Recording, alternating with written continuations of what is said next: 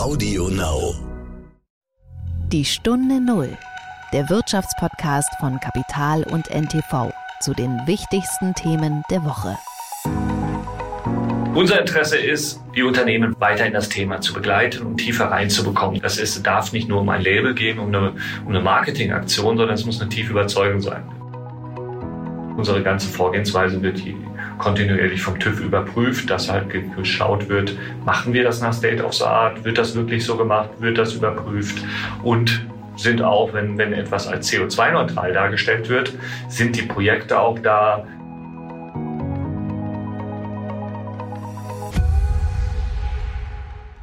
Herzlich willkommen zu einer neuen Folge von Die Stunde Null. Wir sind Horst von Butler und Nils Kreimeier. Nils, bevor wir zum Interview kommen und zu unseren Themen, muss ich bekennen, äh, du weißt ja, äh, Apple macht mit den iPhones immer ein Update und das letzte Update hat mich richtig gestresst, weil erstens die Sprachsteuerung haben die umgestellt und du weißt ja, ich diktiere meine ganzen SMS und E-Mails. Das hast du manchmal gesehen, was sagt der mir eigentlich dann? Und diese Uhrenanzeige, die stresst mich auch, weil die anders aussieht. Also äh, erstmal zu der Uhrenanzeige. Das wird jetzt ein Tech-Podcast, liebe Hörerinnen und Hörer. Nein, Quatsch. Nein, äh, zu der Uhrenanzeige, das kann man ändern. Man kann Wirklich? in die Einstellungen gehen und, und diese, diese breite Schrift, äh, in der die Uhrzeit jetzt angezeigt wird, wieder ändern. Das ist äh, kein Problem. Habe ich okay. gleich gegoogelt als erstes. Genau, also ich habe das äh, versucht, ich habe es nicht geschafft. Äh, und aber diese Sprachsteuerung, äh, die zeigt jetzt halt nicht mehr diese Amplitude mit und irgendwie, äh, ich habe auch das Gefühl, sie hat meinen ganzen Sprachduktus, die lernt ja mit, verloren. Also das hat mich total gestresst, deswegen ist das Skript, äh, äh, hat ein bisschen darunter gelitten. Du weißt, ich diktiere ja auch die, die Skripts mir rein. Ähm, aber wir werden trotzdem hoffentlich durch diese Folge kommen, weil wir haben viele Themen. Zunächst zu unserem Gesprächspartner. Äh, es geht äh, dieses Mal um Klimaschutz, aber äh, sozusagen nicht sozusagen um die nur um Klimaschutz, sondern um das wichtige Thema auch Carbon Management äh, äh, bei dem Umbau zur Klimaneutralität von Unternehmen. Ja, es geht um das Unternehmen Climate Partner oder vielmehr, ich habe mit Moritz Lehmkuhl von Climate Partner gesprochen. Das ist ein Unternehmen, das ähm, äh, sich bemüht, nach eigener Darstellung den Unternehmen dabei zu helfen, äh, CO2-neutral zu werden, also möglichst äh, wenig dazu beizutragen, dass neues äh, Kohlendioxid in die Atmosphäre äh, getragen wird und äh, dann am Ende auch so ein Label ausstellt. Da besteht natürlich immer so der Vorwurf des Greenwashing und äh, dass die Unternehmen das nicht ernst meinen. Und äh, über all diese Themen habe ich mit Moritz Lehmkohl gesprochen. Und es ist ein wichtiges Thema. Wusstest du eigentlich, dass ich ein Buch dazu geschrieben habe? Sorry, nein, ich weiß, nervt alle. Ich habe wirklich ein Buch dazu geschrieben. Also wenn das, wenn das jetzt nochmal kommt, Horst, dann musst du langsam einfach zahlen für diese Werbe. Ich habe dir sogar eins geschenkt. Hast du das gelesen? Hast du noch nicht? Ich erwarte, dass du das gelesen hast. Nein, es ist ein wichtiges Thema jetzt äh, zurück. Es soll ja äh, ernsthaft sein. Ich glaube tatsächlich, dass das Thema des Carbon Managements und sozusagen einen Überblick zu bekommen, äh, wie man sein, wie viel man emittiert, wie man das managt, wie man es reduziert. CO2 wird, glaube ich, eine der wichtigsten Königszahlen in der Bilanz werden. Insofern ist das ein wichtiges Thema. Aber bevor wir sozusagen auf das Thema kommen, gibt es noch ein viel wichtigeres. Der Ball rollt ja und darüber werden wir jetzt sprechen. Das war die Woche. Horst, äh, ich habe irgendwie das Gefühl, mal, wenn, wenn wir über Fußball reden, bin ich mir nie so richtig sicher, was eigentlich da bei dir äh, läuft. Ich, ich hatte in der Erinnerung, dass du irgendwie. Wie meinst du, du das denn? Ich hatte irgendwie in der Erinnerung, dass du HSV-Fan bist, was ja schon traurig genug Nein, ist. ich bin der einzige Mensch, der HSV und Pauli-Fan ist, weil ich bin als HSV-Fan aufgewachsen und habe neben dem heutigen Trainer von Pauli durch Zufall gewohnt. Und deswegen bin ich auch Pauli-Fan. Äh, okay, aber über diese Niederungen des Fußballs wollen wir heute eigentlich nicht reden. Wir wollen eigentlich auch gar nicht wirklich über Fußball reden. Aber die Frage ist, äh, die ja jetzt gerade alle bewegt, in allen Büros, überall wird darüber gesprochen. Guckst du WM in Katar? Ja, also äh, erstmal, ich habe es gestern, ich, ich war im Zug und habe es dann äh, ruckelnd dieses, äh, diese Blamage zwischen Deutschland und Japan irgendwie verfolgen können. Übrigens der ganze Zug auch. Das wollte ich nur mal anmerken. Nein, also ich gucke es und ich finde diese Diskussion, die da abläuft, darf man das gucken oder nicht, ich finde sie, ich finde sie ein bisschen heuchlerisch jetzt dieses äh, ja dieser Last-Minute-Protest und dieses Sofa-Heldentum. Alle posten das auf LinkedIn.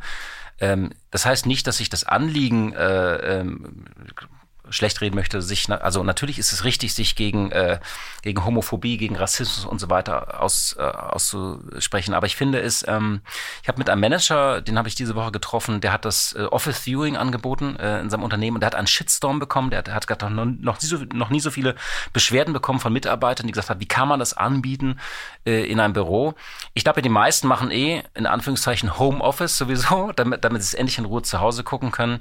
Ich möchte es auch ganz kurz begründen, warum ich es heuchlerisch finde. Also, der Fehler wurde vor zwölf Jahren gemacht, als diese WM äh, an Katar vergeben wurde.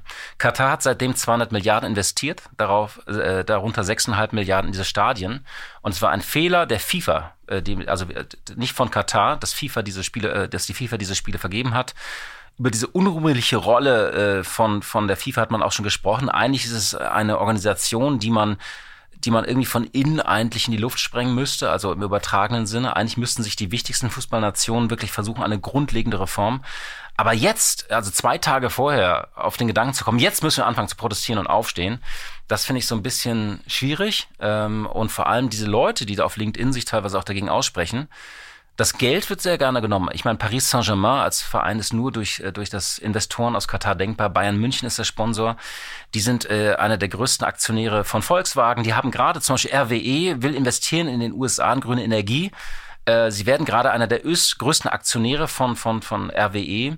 Äh, sie sind bei der Deutschen Bank, bei Barclays, bei der London Stock Exchange, sie sind eng verwoben äh, mit der britischen High Society. Sie haben sich in den USA eingekauft. Sie sind ein wichtiger Partner auch und Geldgeber, nicht nur bei LNG, sondern auch beim Umbau äh, Richtung äh, grüne Wirtschaft, Wasserstoff und so weiter. Also ich wollte nur sagen, wir, wir sitzen da in einem ganz schönen Glashaus, finde ich. Also, dass das äh, heuchlerisch ist bis zu einem gewissen Grad, vor allem so, so kurz vor oder während einer WM, finde ich auch. Ähm, ich finde auch, dass die Spieler überlastet werden mit der Frage, ob sie sich da jetzt äußern oder was tun sollen. Also das ist irgendwie auch, das wirkt dann am Ende, äh, es kann immer nur lächerlich wirken, wenn dann diese Gesten kommen, finde ich. Und das fand ich auch bei dem, bei dem Japan-Spiel gestern, ehrlich gesagt. Was ich aber auch finde, ist, dass man an dieser WM sieht, und das merkt man ja tatsächlich auch an der Reaktion des Publikums, äh, dass äh, die FIFA, glaube ich, in diesem Fall einfach den, den Bogen komplett überspannt hat mit diesem Land. Es ist einfach ganz klar, dass es nur um Kohle geht, nur ja. um Geld. Es ist keine Fußballtradition kein Land, in dem das Wetter herrscht, um Fußball zu spielen. Plus die ganze Menschenrechtsfrage, ein, eine Fanatmosphäre, die nicht da ist. Und das ist einfach, und das merkt man ja tatsächlich jetzt auch in der Reaktion äh, der Menschen. Die Einschaltquoten sind super niedrig. Ich glaube, die äh, Quote beim, beim äh, Eröffnungsspiel der Deutschen war die Hälfte von dem, was das Eröffnungsspiel in Russland äh, vor vier Jahren gemacht hat. Und ähnlich war es beim Eröffnungsspiel der WM. Also vielleicht gibt es jetzt tatsächlich auch eine Fanreaktion, die, die dem mal ein Ende setzt einfach. Aber da würde ich auch sagen, so, äh, ja, äh, good morning. Also wir seit seit Jahren geht es beim Fußball irgendwie nur ums Geld. Also das Geld regiert diesen Sport. Das ist jetzt praktisch, ähm, wie wir ernten, was wir sehen. Ich gucke das, aber das WM-Feeling ist bei mir auch noch nicht da. Das liegt aber auch einfach am Grund, ich bin jetzt irgendwie gerade in der Adventszeit und ich will irgendwie Dominosteine mich reinstopfen. Und ähm, was im Sommer bin ich irgendwie. Es liegt hier auch eine ganze Packung, glaube ich. man, man geht irgendwie, man geht ja raus, äh, dann irgendwie, was ich habe drei Jungs und ähm, ich wollte, wäre mit denen sonst rausgegangen, ein bisschen Public Viewing gemacht. Für mich ist das Sonnenschein, äh, Bier trinken, mit Farben anmalen, rausgehen. Äh, man sitzt im Moment zu Hause, ist irgendwie minus drei Grad. Äh, äh die, die Heizung ist jetzt doch an. Also ich wollte nur sagen, es äh, ist eine Gemengelage. Ich äh, habe bloß, ich gucke es trotzdem an. Ich verstehe diese Proteste. Ich finde bloß, wir ich finde es bloß ein bisschen schwierig. Ähm, es ist sehr einfach, auf LinkedIn sich dagegen auszusprechen und gleichzeitig äh, hintenrum wissen wir natürlich, welche Rolle Katar spielt. Und das werden die auch weiter spielen. Ich meine, Deutschland hat jetzt äh, bekanntlich dieses LNG, diesen großen Deal nicht gemacht. Die Chinesen haben sich für 30 Jahre dieses Gas gesichert und wir werden dieses Gas aus Katar brauchen.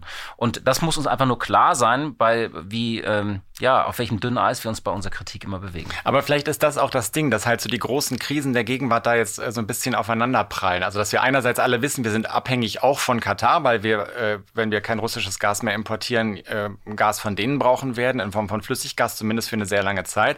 Auf der anderen Seite spielt das Thema Menschenrechte, äh, LGBTQ-Recht und so weiter immer eine, äh, eine, immer größere Rolle. Und das prallt jetzt da irgendwie so aufeinander. Das Aber gegen wen wollen wir denn künftig Fußball spielen? Also, wenn, wenn wir tatsächlich mit einem so großen moralischen Schwert immer durch die Welt ziehen. Bei allem äh, Verständnis für das Anliegen.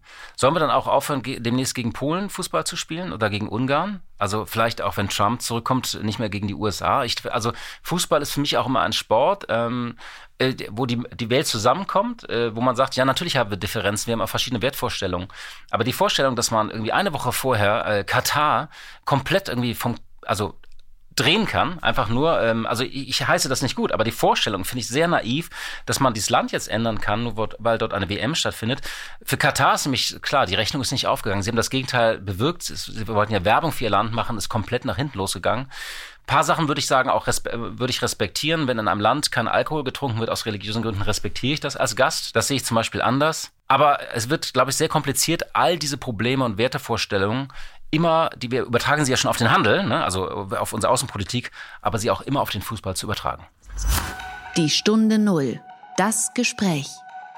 Nils Climate Partner gehört jetzt zu der wachsenden Zahl an jungen Firmen, äh, die mit ganz unterschiedlichen Ansätzen anderen Unternehmen helfen, äh, ihre CO2-Emissionen äh, ja in den Griff zu bekommen und zu managen. Äh, und ähm, was ist eigentlich zu sagen, wie bist du auf das Unternehmen auch gekommen? Also äh, darauf gekommen bin ich, weil in allen Artikeln, die es zu diesem Thema gibt, das äh, Unternehmen auftaucht und auch genannt wird. Es wird auch immer wieder ähm, äh, geschaut, ob äh, das, äh, was die da untersuchen und dann am Ende äh, dieses Label ausstellen, ob das auch wirklich Hand und Fuß hat. Ähm, und es ist eine ganz interessante Geschichte, weil das Unternehmen gibt es schon erstaunlich lange, seit 2006, ähm, hat nach eigenen Angaben mehr als 5000 Kunden. Und wenn man das so durchgeht, die, die Beispielfälle gehören da einige große dazu, unter anderem Aldi, Cewe oder auch die Gotha-Versicherung.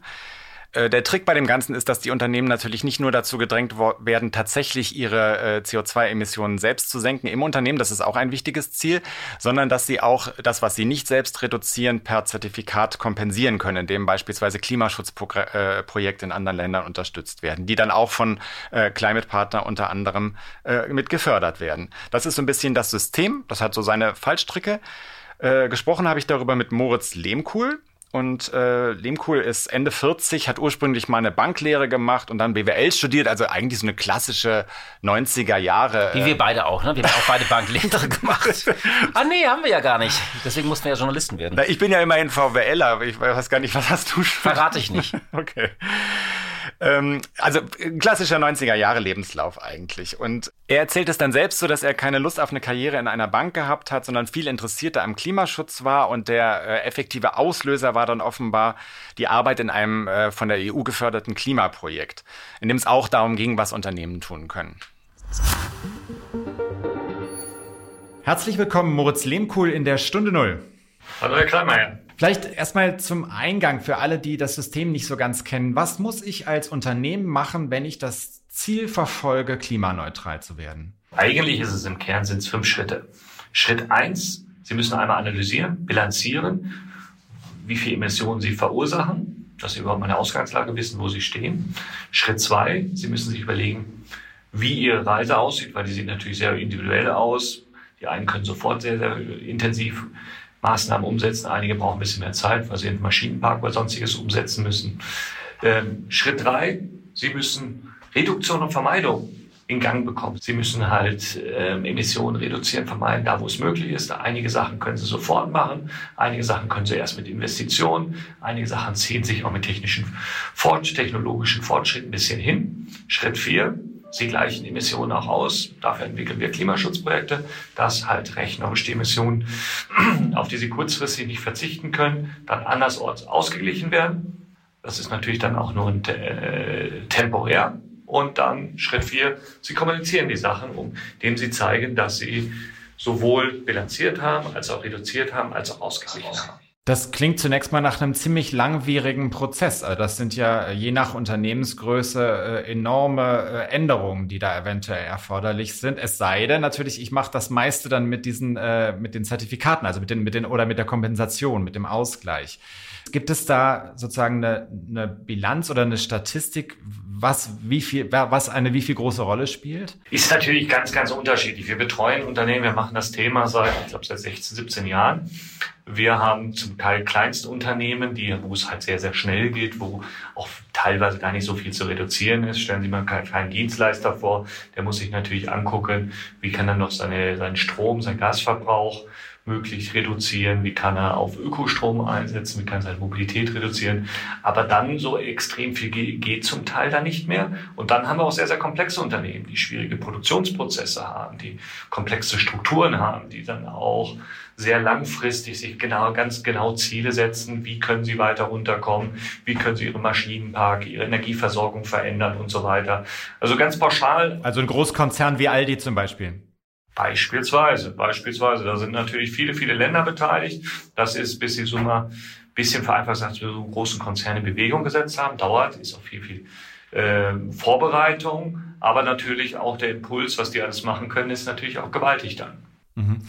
Ähm, können Sie das mal vielleicht einem äh, jetzt nicht an, eine, an einem konkreten Unternehmen, aber an einem Beispiel nennen. Also, dass Sie äh, an einem Beispiel schildern, wie das funktioniert. Also, das Unternehmen tritt an Sie heran und Sie beraten dann, äh, was machbar wäre, stellen einen Plan, einen Zeitplan auf und sagen auch, wo Sie sehen, wo Sie die Grenzen dessen sehen, was das Unternehmen selbst machen kann oder wie funktioniert das genau? Ja, genau. Man orientiert sich natürlich, da gibt es natürlich viele internationale Standards, Vorgehensweise, da gibt es sowas wie Greenhouse-Gas-Protokoll etc., wo definiert ist, wie Schritt eins, wie CO2-Bilanz CO2-Emissionen zu, zu, bilanzieren sind, was mit reingenommen wird, was da alles dazugehört und dann aufbauen darauf, wie kann denn, wenn Sie sehen, wie sich das zusammensetzt, wie kann denn so ein Zeitplan aussehen? Weil, wie gesagt, Sie können nicht, Sie können nicht am, am Tag eins alles austauschen. Oft dauert es ja, Sie müssen erstmal dann über Ihr Strom-Energiekonzept müssen Sie auch dann überlegen und so weiter. Es gibt aber Low-Hanging-Foods, was Sie sofort machen können.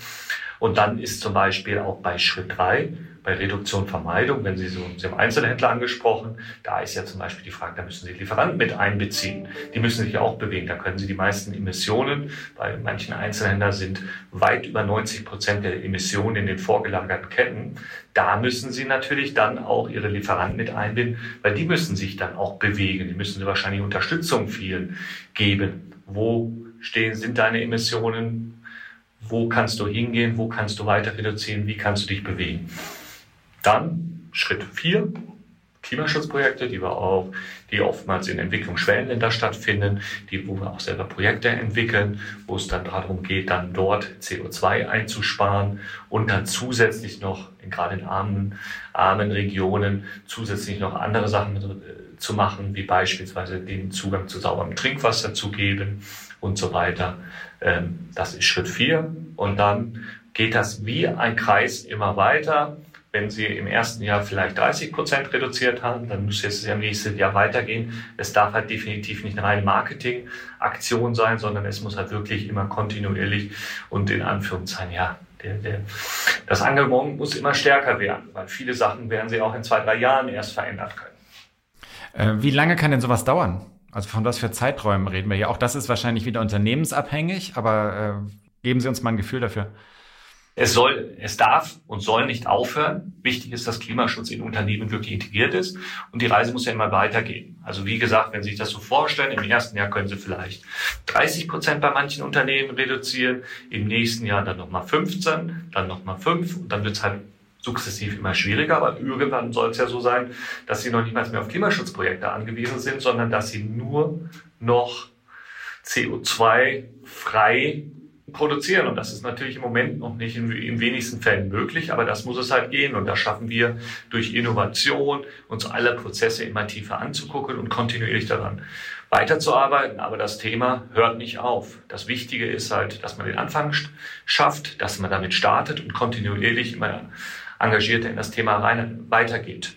Beispielsweise wenn ich dann noch ein Beispiel ganz kurz nenne, das sind auch gerade Lieferketten, Lieferketten einbinden. Wir machen das mit einigen großen, beispielsweise Einzelhändler, wo wir Tausende von Unternehmen mit einbinden, die sich wahrscheinlich bis vor ein, zwei Jahren nieder die Frage über Klimaschutz gestellt haben, die jetzt aufgefordert werden, ja, bitte bilanziert auch, setzt euch Ziele. Wir wollen mit euch dran arbeiten, die Ziele stärker zu machen, höher zu machen und wir geben euch teilweise sogar Unterstützung, dass ihr da weiterkommt.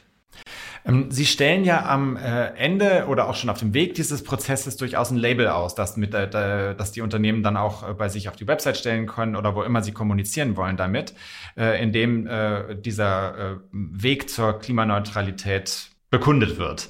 Äh, wie prüfen Sie das denn dann? Das ist ja auch, äh, nach dem, was Sie beschrieben haben, muss ja auch ein enormer Prüfungs- und Personalaufwand dahinter stehen. Definitiv ist ein hoher Personalaufwand und Prüfungsaufwand dahinter. Also zum einen gibt es halt, und das ist nicht seit gestern oder vorgestern, sondern seit ungefähr 20 Jahren, unterschiedliche Institutionen, Verbände, Vereine, die sich damit beschäftigen, wie bilanziert man CO2-Emissionen, was ist zu erfassen, wie kommt man da immer mehr an Informationen drauf.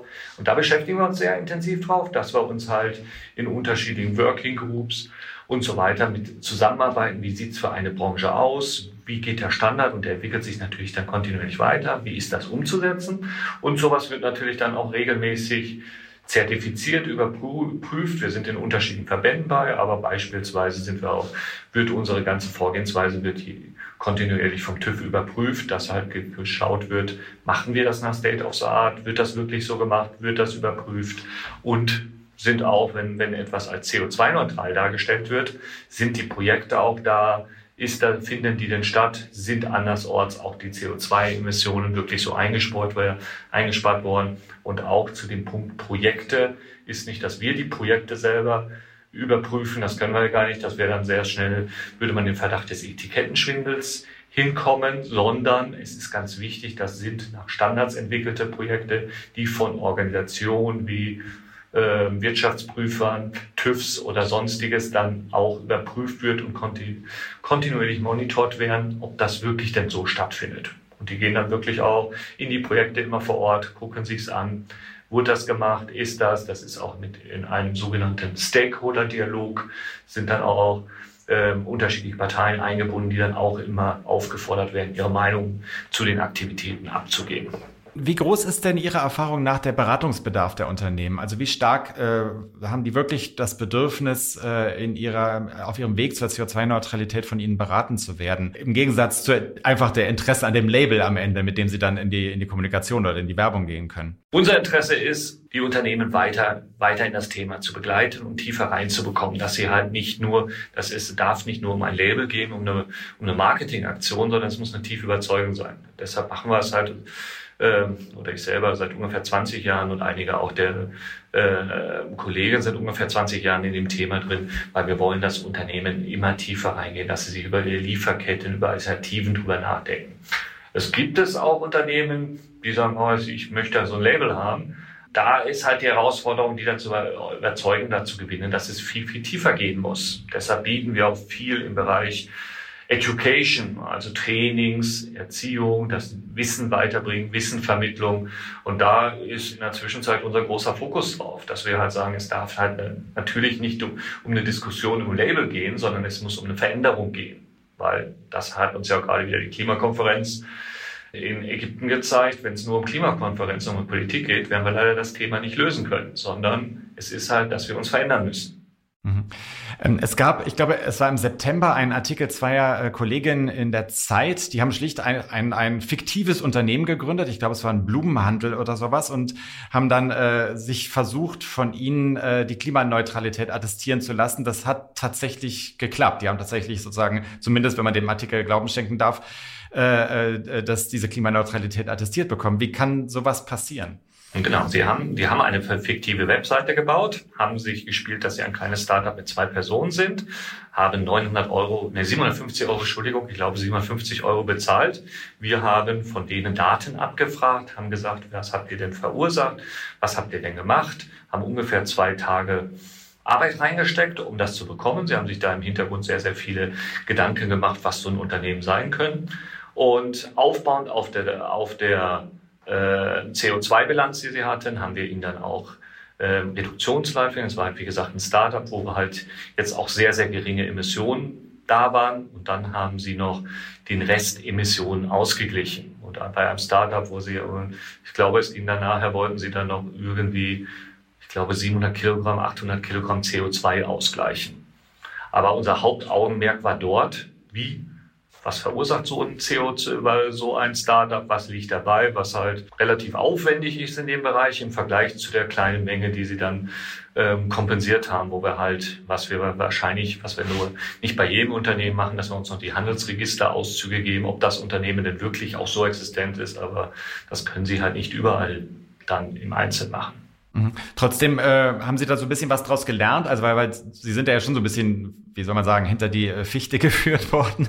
Und äh, was, was möchte man ja eigentlich auch vermeiden dann in einem Regelbetrieb? Also nicht nur, wenn, wenn ein äh, Journalisten checken, sondern auch, wenn, wenn ein Unternehmen versucht, sich, sich äh, klimaneutral zu rechnen und dann von ihnen eben auch dieses Label äh, zu bekommen, also die, die Bestätigung, dass es auch tatsächlich so ist. Ich glaube in dem Falle, dass man, dass man, wenn einer so sich so viel Mühe gibt mit Falschinformationen und so weiter, das kann passieren. Das ist halt, das ist halt blöd. Damit sind wir natürlich in unsere Prozesse sind wir immer dran, die besser zu machen, noch mehr zu überprüfen, dass wir uns auch nochmal die Handelsregister rausziehen, was für so ein, für so ein kleines Startup halt relativ aufwendig ist. Und die zweite Sache ist natürlich, wir wollen uns, wir wollen halt Unternehmen auch weiter in den Klimaschutz betreuen, dass wir sie halt tiefer reinbekommen, was halt, was dann so ein bisschen Äpfel mit Bieren verglichen worden für eine Dienstleistung, eine CO2-Bilanzierung dann im Verhältnis zur Klima, zum CO2-Ausgleich zu setzen, passt meines Erachtens nicht ganz, aber wir sind natürlich da immer noch sehr stark daran interessiert. Das ist auch gerade, wo unser Fokus bei dem Projekt auch war, dann zu sagen, wo kann denn die Reise hingehen? Was kann man noch machen an Reduktion und Vermeidung? Mhm. Das heißt, dieses, dieses Beratungsangebot, was Sie dann am Ende gemacht haben, das meinen Sie, oder? Ja, genau, die Beratungs, das ist ja unser kaum, unser Haupt, unsere Hauptsache bei dem Startup war, wenn ihr jetzt so startet mit zwei Leuten, versucht eine, ein, ein Blumenhandel, hat sich herausgestellt, einen fiktiven Blumenhandel, was ihr mit anderen Unternehmen dann auch gemacht hat, wo die, glaube ich, auch der Prüfprozess ist, hat sich, glaube ich, keiner den Handelsregisterauszug dann geben lassen. Aber bei uns war der Hauptaugenmerk, wo entstehen denn die CO2-Emissionen, was können denn da alles die Hebel sein noch zur Vermeidung und so weiter. Und am Ende des Tages haben sie dann vorgespielt, dass sie eine ganz kleine Menge an Blumen dann wirklich handelt. Da haben wir dann die Möglichkeit gegeben, denen jetzt auch zu kompensieren. Das war im Verhältnis dann marginal. Mhm. Äh, wie personalintensiv ist das, was Sie machen? Also ich stelle mir vor, Sie müssen ja wahrscheinlich schon kontinuierlich an Personal aufstocken, weil das, was Sie beschrieben haben, ist ja eine aufwendige Sache. Und da müssen ja auch Leute sein, die was davon verstehen, was, was Sie tun. Können Sie da mal ein paar Zahlen nennen, wie sich das entwickelt hat bei Ihnen? Genau, wir sind deutlich über 500 Mitarbeiter in der Zwischenzeit. Ähm, das geht in ganz unterschiedlichen Qualifikationen. Also einige Leute, die sehr technisch affin sind, weil wir halt sehr, sehr viel mit Softwarelösungen arbeiten. Weil natürlich, wenn Sie ja, stellen Sie mal vor, Sie haben ein Unternehmen mit 100.000 Mitarbeitern, mit ganz vielen Standorten, ganz komplizierten Produktionsprozess, da müssen ja die ganzen Daten kommen, dass Sie erstmal in der Analyse einen Blick bekommen, wo entstehen denn überhaupt die Emissionen. Wenn Sie dann noch Ihre Lieferanten mit einbeziehen wollen, brauchen Sie natürlich auch Lösungen, um dann die Lieferanten mit einbeziehen bekommen. Dann aufbauen brauchen Sie sehr viele, die sich mit Umweltmanagement wissenschaftlich mit dem Thema beschäftigen. Wie ist es zu bilanzieren? Wie betrachte ich unterschiedliche Produktionsprozesse? Wie kann ich das dann analysieren? Bis zu dem quasi oder vorletzten Schritt auch bei Klimaschutzprojekten. Wir entwickeln in der Zwischenzeit sehr intensiv Klimaschutzprojekte. Das sind dann aus allen Regionen der Welt Leute, die sich mit Mangroven auskennen, die zum Teil sehr, sehr viele Jahre auf, in Entwicklungsschwellenländern gearbeitet haben und dann Projekte umgesetzt haben, die sich dann auch auf internationaler Ebene, auf NGO-Ebene bewegt haben, weil es ja nicht so einfach ist dann auch, wie kriegt man so ein Projekt dann aufgesetzt, wie kriegt man es dokumentiert, wie kriegt man die unterschiedlichen Stakeholder an Bord, wie arbeitet man mit den Kommunen vor Ort. Und das ist in der Summe ist es sehr, sehr personalintensiv. Äh, wenn Sie sagen, Sie entwickeln Klimaschutzprojekte, heißt das, Sie, Sie kooperieren mit Initiativen vor Ort oder äh, entwickeln richtig in dem Sinne, dass Sie selbst auch dann äh, den, den Anstoß geben äh, an bestimmten Orten? Wie hat man sich das vorzustellen? Beides. Also Nummer eins, Sie brauchen immer jemand vor Ort. Also wenn Sie beispielsweise Mangrovenprojekt, wenn Sie Waldschutzprojekte, wenn Sie Kuckstoffsprojekte, sonstiges machen, Sie brauchen immer einen lokalen Partner, weil sonst, das haben ja viele Entwicklungsprojekte gezeigt, sonst bringt es halt wenig, wenn Sie einmal im Jahr als äh, dorthin gehen würden, wie viele Entwicklungsprojekte und dann ähm, aber nicht mit der Kommune zusammenarbeiten, mit indigenen Bevölkerung und so weiter, dann wird haben sie viel, viel geringeren Effekt, dann würden, wir laufen auch viele Sachen schief. Wir sind sehr oft bei Projekten vor Ort. Wir sind auch manchmal Initiator, dass Unternehmen zu uns hinkommen, sagen, meine beispielsweise Kaffeeproduzentin, unsere Farmer sind in der Region, können wir in Äthiopien, Kenia oder sonstiges auch was vor Ort machen? Wie können wir unsere Farmer mit einbinden? Wie können wir die Familien mit einbinden? Was können wir noch dort machen? Dort sind wir dabei, suchen uns dann immer lokale Partner, insbesondere sind das meistens Umweltverbände, NGOs, die dann mitarbeiten bei der, bei der Arbeit. Teilweise müssen wir, da machen wir das Ganze dokumentieren, einreichen. Es müssen ja dann auch Zertifizierer etc. mit eingebunden werden. Und genau, das ist immer ein Zusammenspiel. Aber wir sind da, äh, anders geht's halt gar nicht, wenn sie nicht vor Ort sind, wenn sie auch aus vielen den Regionen und zu den ganzen Technologien Experten an Bord haben, dann wird's halt nicht funktionieren. Ähm, wie entwickelt sich denn, wenn wir mal zur Nachfrageseite kommen, wie entwickelt sich denn das Interesse der Unternehmen an dem, was sie anbieten? Man kann sich vorstellen, wir haben äh, Inflation, wir haben hohe Rohstoffpreise, wir haben Energiekrise im Moment, dass vielleicht das Thema CO2-Neutralität doch für viele Unternehmen jetzt eher in den Hintergrund tritt. Ist das eine Erfahrung, die Sie auch machen? Es gibt immer so äh, temporäre Veränderungen, gibt es logischerweise. Im Moment ist es nicht schwierig, wenn Sie jetzt noch Unternehmen, die wegen der Energiekrise so oder so und äh, steigenden Preisen so oder so zu kämpfen haben, auch gerade im Lebensmittelsektor. Viele, viele Lebensmittelproduzenten, wenn sie Hafer und so weiter, das hat sich alles verteuert. Viel, ist es schwierig. Nichtsdestotrotz sind die Unternehmen, und deshalb geht es halt ganz wichtig, die Überzeugung, die sich mit dem Thema richtig auseinandersetzen und sagen, ja, Klimawandel geht aber trotzdem weiter. Wir müssen es irgendwie hinbekommen. Und, und deshalb sehen wir natürlich, wir haben, wie jedes andere Unternehmen haben wir, glaube ich, jetzt unsere Herausforderung, aber wir sehen, das Thema geht weiter und die Bereitschaft, Unternehmen wirklich umzukrempeln, das ist ja auch ein Effekt, der jetzt gerade wieder durch die Russlandkrise kommt. Die verstehen, dass man sich Abhängigkeit auf fossile Stoff, äh, auf Gas jetzt nicht besonders der schlauste Weg war und man sich schneller schon dem Thema Klimaschutz was einhergeht, ist ja erneuerbare Energie, viel stärker schon in dem Thema eröffnen haben öffnen haben sollte. Und, und das sehen Sie konkret tatsächlich auch? Äh, also Sie sagten, Sie haben auch als Unternehmen Herausforderungen. Ist die, also ist ganz konkret, sind die Nachfragen zurückgegangen gegenüber, sagen wir 2021 oder 2020? Äh, oder ist das auf dem gleichen Niveau geblieben? Was beobachten Sie da? Es ist nicht mehr so rasant gewachsen wie in den letzten drei, vier Jahren. Also wie gesagt, als ich vor 15, 16 Jahren gestartet bin, hat es kaum jemand interessiert. Das Thema Klimaschutz, das war noch gar nicht so präsent. Ist so ein bisschen vergleichbar wie, es gibt ja das Beispiel, wie ein Frosch, der in einem äh, ich glaube, im Kochtopf sitzt und dann irgendwann, wenn er nicht da spontan drauf geht, das ist ein Schleichen, kommt der Klimawandel uns immer näher. Aber der ist in den letzten vier, fünf Jahren sehr präsent gewesen, sowohl Unternehmen, mit denen wir seit ewig zusammenarbeiten, die aus der, aus der in Anführungszeichen grünen Ecke kommen, die sind natürlich immer weiter dabei. Aber es sind viele dazugekommen. Das war in den letzten drei, vier Jahren sehr rasant, ist im Moment wächst es gesund, ist natürlich bei einigen Unternehmen haben natürlich auch so essentielle Schwierigkeiten, dass sie natürlich jetzt auch äh, ein bisschen auf die Bremse treten müssen. Aber in der Summe sehen wir, das Thema geht weiter. Nur nicht mehr so rasant wie vorher.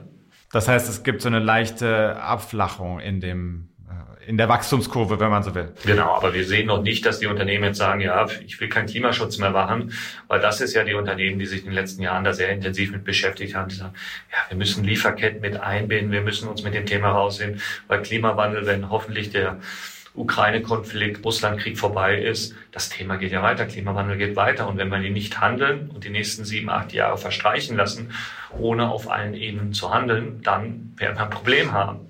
Dann sind wir zu dem Punkt von No Return. Mhm.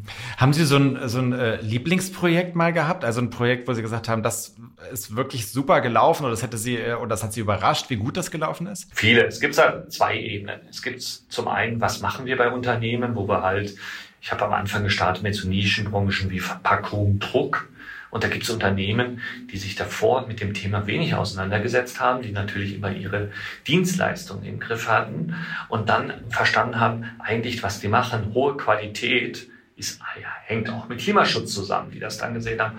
Da muss ich Klimaschutz noch richtig mit integrieren, weil ich will langjährige Produkte, die eine hohe Qualität haben, die wenig Umwelt, äh, negative Auswirkungen auf Umweltschutz haben, die das sehr, sehr forciert haben immer sehr spannend auf Unternehmensebene, wo wir jetzt viele Unternehmen auch haben, die beispielsweise im Food-Bereich, äh, was hatte ich gestern mit einem Kunden dran, die Hafermilch als Ersatz machen, also tolle Produkte, die kommen. Und zum anderen, was natürlich immer sehr äh, herzerwärmend ist, wenn man Projekte vor Ort sieht. Was passiert da wirklich? Was, wir haben, ich war an der Grenze zu Angola vorletztes Jahr ein Projekt, wo halt durch ein Klimaschutzprojekt wurden halt auch Schulen gebaut und so weiter. Ihnen wurde eine Perspektive gegeben in einer Region, wo sie, ja, wo es halt kaum Perspektiven gibt.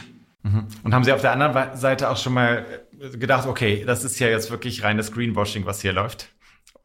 Oder was macht man dann in so einer Situation? Sie haben ja auch ein Anliegen. Absolut, absolut. Das Thema entwickelt sich zum Glück sehr, sehr schnell weiter. Die Standards werden strenger, die Herangehensweise wird sehr strenger, die Herausforderung wird, der Fokus entwickelt sich viel, viel stärker auf Reduktion, Vermeidung, Einbindung von Lieferketten. Hätten Sie mich vor fünf, sechs Jahren gefragt, dass Unternehmen auf uns zukommen und sagen, wir wollen unsere Top-Lieferanten, die müssen auch alle sich bewegen. Auch die Lieferanten, die im Fernost sitzen, die müssen auch sich mit dem Thema jetzt auseinandersetzen. Vor fünf, sechs Jahren ja, wird viel geredet, wenig gemacht da sehen wir halt extreme Bewegung drauf.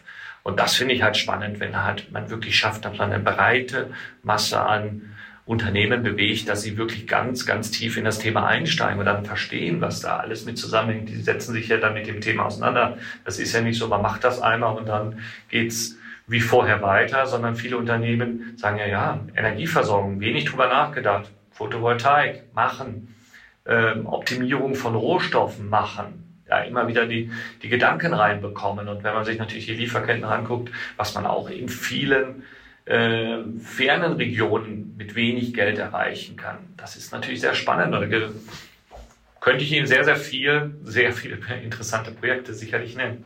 Vielleicht zum Abschluss, Herr, Herr Lehmkohl, kann ich mich eigentlich auch als Privatperson klimaneutral äh, rechnen? Würde das gehen? Wir haben einen, einen Privatpersonenrechner, wir haben noch eine, eine GmbH, Climate Partner Foundation, wo man sich halt äh, selber seine CO2-Bilanz berechnen kann, wo Sie sich selber dann auch gucken müssen, wie können Sie sich selber bewegen, wie das können Sie selber alles optimieren. Das geht auch. Da kann Sie auch Klimaschutzaktivitäten unterstützen, aber auch dort hauptsächlich ist der Fokus wissen, wo man gerade steht, wissen, wo man hingehen kann und was sind alles, wo entstehen wirklich CO2-Emissionen, weil wenn Sie das mal wissen, dann wird vielen auch klar, ja, wieso, wieso mache ich das überhaupt? Und das ist das, das muss sehr stark in den Mindset von jedem individuell rein. Mhm. Super. Ganz herzlichen Dank, Moritz Lehmkohl, für dieses Gespräch. Und ich werde gucken, wie ich mich klimaneutral verhalten kann. Perfekt. Herzlichen Dank. Ja, liebe Hörerinnen und liebe Hörer, das war's für diese Woche. Und falls Sie doch ein Bohrgeräusch äh, ähm, gehört haben oder der Schnitt ein bisschen unterbrochen war, die haben Handwerker haben beschlossen, während wir hier aufnehmen, just im Nebenzimmer eine Kernbohrung anzusetzen. Wir sind froh, dass wir hier noch im dritten Stock sitzen und nicht im ersten. Äh, machen Sie es gut. Wir hören uns nächste Woche wieder. Wir kümmern uns jetzt noch um die Einstellungen in deinem iPhone. Alles Gute. Tschüss. Die Stunde Null. Der Wirtschaftspodcast von Kapital und NTV zu den wichtigsten Themen der Woche.